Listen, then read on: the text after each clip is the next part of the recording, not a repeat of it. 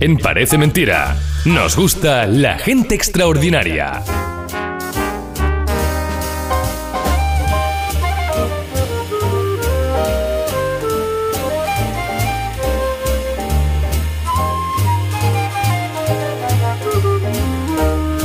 Toca ahora, es lo que toca hacer cada viernes. Nos gusta ponernos las pilas, eh, coger batería, cargar batería y coger fuerzas para el fin de semana, sabiendo que hay por ahí gente que se dedica a los demás. ¿Por qué? Porque sí, porque quieren, porque les gusta y porque han decidido dar ese paso y dedicar eh, su tiempo, parte de su tiempo o la totalidad de su tiempo a ayudar a otros.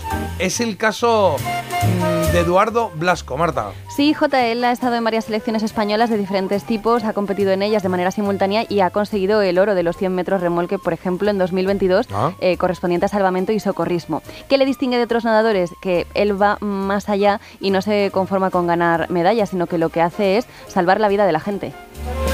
Claro, porque dice, ya que se me da bien esto, pues eh, me tiro al agua, pero a rescatar a seres humanos, eh, que él, mismo dice, rescatar a seres humanos es mucho más importante que el deporte.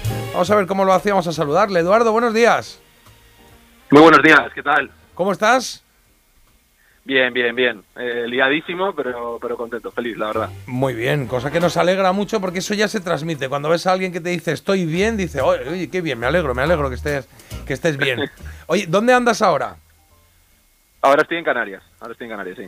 ¿Y pero porque vives allí o porque estás trabajando? o- A ver, normalmente diría que solo porque vivo aquí, pero en estas circunstancias en las que estamos, pues hay que decir que también trabajando, ¿no? En otra isla que está lejos, Sí. eh, en el Hierro, que está bastante, bastante lejos de Fuerteventura, que es donde resido habitualmente para entrenarme.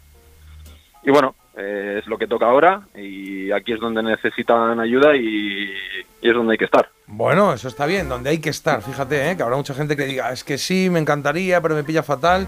Y tú ha llegado un momento que has dejado a un lado, no sé si todo o parte, ahora me contarás de tu, de tu eh, trayectoria o profesión para dedicarte a ayudar a los demás. ¿En qué sentido? Cuéntanos qué haces. Bueno, pues a ver, eh, yo soy deportista profesional, me dedico 100% al deporte y por suerte los resultados estos años se han ido acompañando y eso ha hecho que pues económicamente o personalmente yo me encuentre bien, estoy en un Ujú. buen momento y lógicamente pues tengo mucho tiempo libre eh, porque solo me tengo que dedicar al deporte, entonces eminentemente lo que hago es entrenarme y desde hace ya un tiempo pues el, el tiempo que quede o lo que permita la- el calendario pues se utiliza para para acudir en misiones de rescate intentar echar una mano porque como estabais diciendo al final se me da bien nadar y, y hace falta que haya más manos entonces pues bueno Claro. yo pongo dos más y para aportar mi granito de Do- arena. dos muy buenas, además, ¿no? Porque conoces bien el medio. ¿Y en qué momento, Eduardo, que esta es la parte que siempre me llama más la atención y me gusta y me motiva también, y espero que a los que nos oyen también, ¿en qué momento decides que en tu tiempo libre, que en general, pues los demás lo dedicamos a, bueno, pues no sé, a entretenernos, a estar con la familia, a relajarnos o no sé, a quitarnos de problemas. ¿En qué momento decides, me voy a meter en un lío incluso más gordo del que tengo habitualmente con el deporte? Que ya el deporte de élite lo es. Bueno, pues a ver, yo aparte de entrenarme, eh, teorizo sobre conflictos armados, rutas migratorias y demás. Eh, estoy en camino a hacer una tesis doctoral sobre frontera sur y derechos humanos. Y al final eso te mantiene mucho en contacto con todo lo que está ocurriendo, Claro. las rutas migratorias, las problemáticas de distinta índole que estamos viendo ¿no? todos los días. No solo Gaza, sino pues lo que ha pasado en Australia con la ley de los aborígenes y muchas otras cosas, ¿no?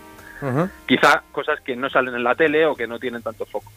Eso me lleva a querer estar para poder, primero, ayudar y segundo, pues seguir con mi trabajo de campo y seguir viendo lo que está ocurriendo para intentar darle alguna solución o proponer una solución, más bien, ¿no?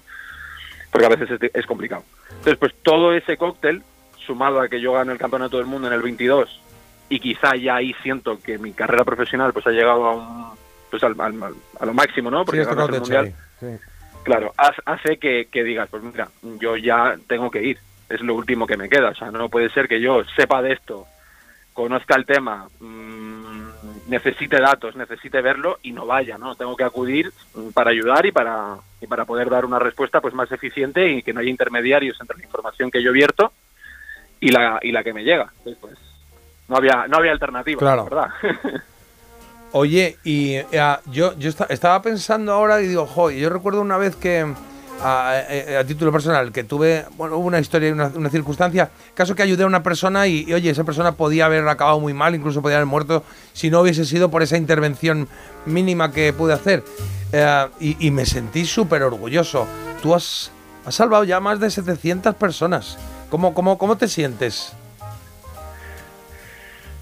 Bueno, a ver, al principio quizá sí sentías esa adrenalina, ¿no? Esa, esa felicidad por, por rescatar a alguien, sobre todo cuando eran situaciones pues un poco más metidas en las que claramente si no llegas a estar no bueno hubiese habido un resultado fatal, ¿no? Pero quizá con el tiempo eh, esa satisfacción se va tornando en responsabilidad. Cuando eres consciente de que puedes salvar vidas que igual pues otra persona no puede salvar o, o, o- o que si no estás pues igual otra persona podría salvar pero faltan manos entonces no hay recursos como para poder rescatarle y como digo se va volviendo una responsabilidad y ya no sumas eh, como antes ya no estás pensando en joder he salvado a alguien sino en oye tengo que volver porque hay que seguir con Se esto, llama ¿no? un mecánico y tengo que hacer esto, ¿no? Claro. sí sí al final va cambiando el sentimiento yo creo Claro. Eh, o al menos eso es lo que me ha pasado a mí Oye, tienes. eh, no, no llegas a los 30 años, ¿no? Eh, ¿Andas por no ahí? no llego no ¿Andas por ahí? Y no sé si tienes familia, Sí. tienes pareja. O, o- ¿qué, qué piensa tu entorno de esto? De decir, oye, porque al final, vale, sí, que eres un nadador de élite y que salvas vidas, pero eh, tirarse al mar es un riesgo, lo veas como lo veas, ¿no? Bueno, yo, lógicamente, cada, cada persona de mi entorno pues tiene una opinión, eh, no- igual no diferente, pero sí con matices y, y con todo el cariño del mundo pues me la aportan y cada uno tiene su visión. Algunos consideran que no me, me debo poner en riesgo y otros consideran que, que hago bien. Bueno, cada uno tiene su opinión y yo pues valoro todas y luego hago lo que me da la gana. pero, Eso está bien. pero te, te voy a decir lo que le dije a, a mi madre, ¿no? Que quizá es la opinión que más relevancia tiene, ¿no? De, de Claro. entre todas. Eh, si no me hubiera criado en ciertos valores, eh, pues yo no me iría. Entonces, mm, yo sé que a veces lo pasa mal, pero al final es lo que he recibido en casa. Y lo que hago es que le tiro la pelota a ella y le echo Claro, la claro. culpa a ella. Esto- le has Y de dicho, manera, pues, esto es culpa tuya, básicamente, ¿no? Claro, además de estar nerviosa, la pobre además está responsabilizándose. Bueno, pues tu madre, desde bueno, luego. mira, es la- es- Es una buena Sí, sí. persona y es una gente extraordinaria como tú hoy aquí en el programa.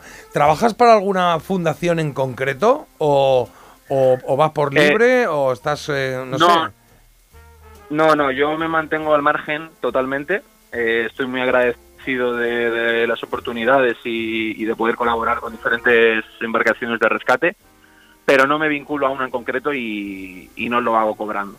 O sea, esto es totalmente voluntario. Eh, yo entiendo que hay, debe haber gente que cobre, ¿vale? Debe haber gente que yo respeto, o sea, el capitán o el de máquinas, al final tienen que vivir. Yo, yo eso siempre lo voy a, Sí, a sí. decir y, y debe- y así debe ser. Pero en mi caso, yo al tener eh, recursos eh, que por mi profesión y al ser situaciones en diferentes lugares y demás, prefiero tener libertad y poder decir que es algo voluntario y así no recibir críticas quizá que eh, entrar de manera profesional. Porque ya sabes que mm, la opinión pública está súper polarizada y al final es mejor hacer las cosas, mm, pues bueno, intentar que no haya problemas con nadie, eh, decir que siempre que esto se hace única y exclusivamente para, para proteger la vida, que es lo único que me interesa, la verdad, y todo lo demás, pues mm, olvidarlo, ¿no? Entonces, siempre, Bueno, me siempre de manera muy- voluntaria, siempre intentando colaborar con, con el mayor número de embarcaciones posibles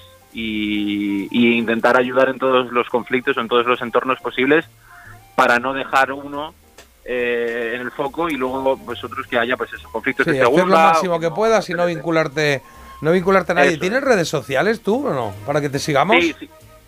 Sí, sí, sí. Yo so- utilizo sobre todo Instagram últimamente porque la verdad es que no me queda... Venga, dínoslo. mm, o sea, eh, Edu Blasco Álvarez es eh, el Instagram.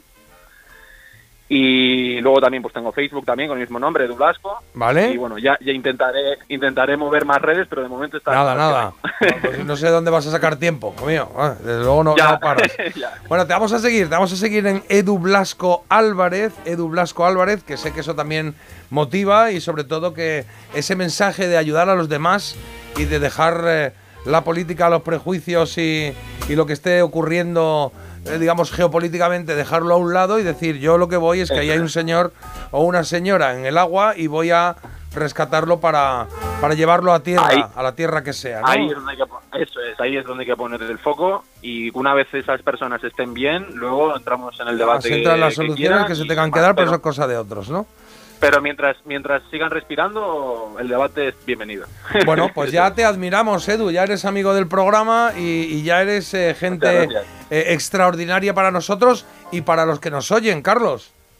Sí, mira, como hay muchos mensajes, voy a leer yo unos cuantos y luego Marta tú también. Dice, ole por Eduardo, aplausos. La gente del deporte tiene algo especial y Eduardo lo cumple. Se nota en cada frase que es gente extraordinaria.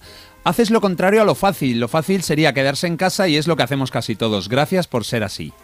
Y también nos comentan por aquí. Por favor, Eduardo, me estoy enamorando. Vaya alma pura y vaya voz preciosa. Gente así es la que debe protagonizar los programas de máxima audiencia y los telediarios. Y también comentan que, mira, cuando éramos pequeños, mi padre salvó a un chico de 18 años de ahogarse en una zona muy peligrosa del puerto de Valencia Claro. y es algo que marca. O sea, Claro, que- claro que es algo que marca. Es algo que marca como nos eh, marca a nosotros el, el testimonio y esta charla que tenemos con Eduardo. Eh, pues ya a partir de ahora pensaremos en ti, te seguiremos por las redes y estaremos orgullosos de haber charlado con una Sí. persona que se dedica a los demás. Dime, Carlos. Yo ya, si- yo ya sigo a Eduardo en Instagram y somos un poco como las fotos estas de los gimnasios, el antes y el después. Yo soy el antes. Está cuadrado, Eduardo, claro. Todo el día nadando y preparándose campeón olímpico, o sea, campeón olímpico. Sí, campeón, campeón olímpico, ¿no? Edu. Yo he ganado el mundial. El mundial, perdón, sí, el mundial, el mundial. Ah, bueno, entonces, entonces... Bueno, bueno, mucho mejor que campeón olímpico, oye.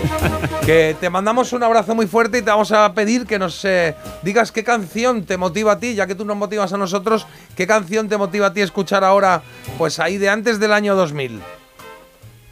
Joder, de antes del año 2000, 80, 90, Joder. 70, cuando tú quieras. yo, yo que soy melo- yo que soy melómano me están viniendo un porrón de canciones, no sé, Burning Heart, por ejemplo. Burning- Ah, Survivor. De Rocky La de 4. Survivor, sí. Pues fíjate que esa, Survivor, qué pena ¿no? que la tengo ahí en. La, la tengo, la tengo aquí, ¿eh? Pero es que la, la tenía en vinilo, la podía haber puesto Ah, en vinilo, mira. porque tengo por ahí la banda sonora Ah, de Rocky. es pero te la vamos a poner aquí de archivo del programa, que lo tenemos aquí en el ordenador. Y nos vamos a despedir de ti con este temazo de Survivor, evidente, eh, efectivamente. Rocky 4, en este caso, ese Burning Heart. Don Eduardo, Eduardo Blasco Álvarez, gracias por lo que haces y gracias por dedicarnos un ratito a nosotros para que veamos que hay más gente buena que mala por ahí, ¿vale? Muchísimas gracias a vosotros por darle visibilidad a estas cosas, de verdad, un abrazo grande. Y suerte en el hierro, que está la cosa ahí complicada. Muchas gracias, igualmente. Un abrazo. Oye, eres feliz haciendo esto, ¿no? Totalmente, totalmente. Que no quepa duda.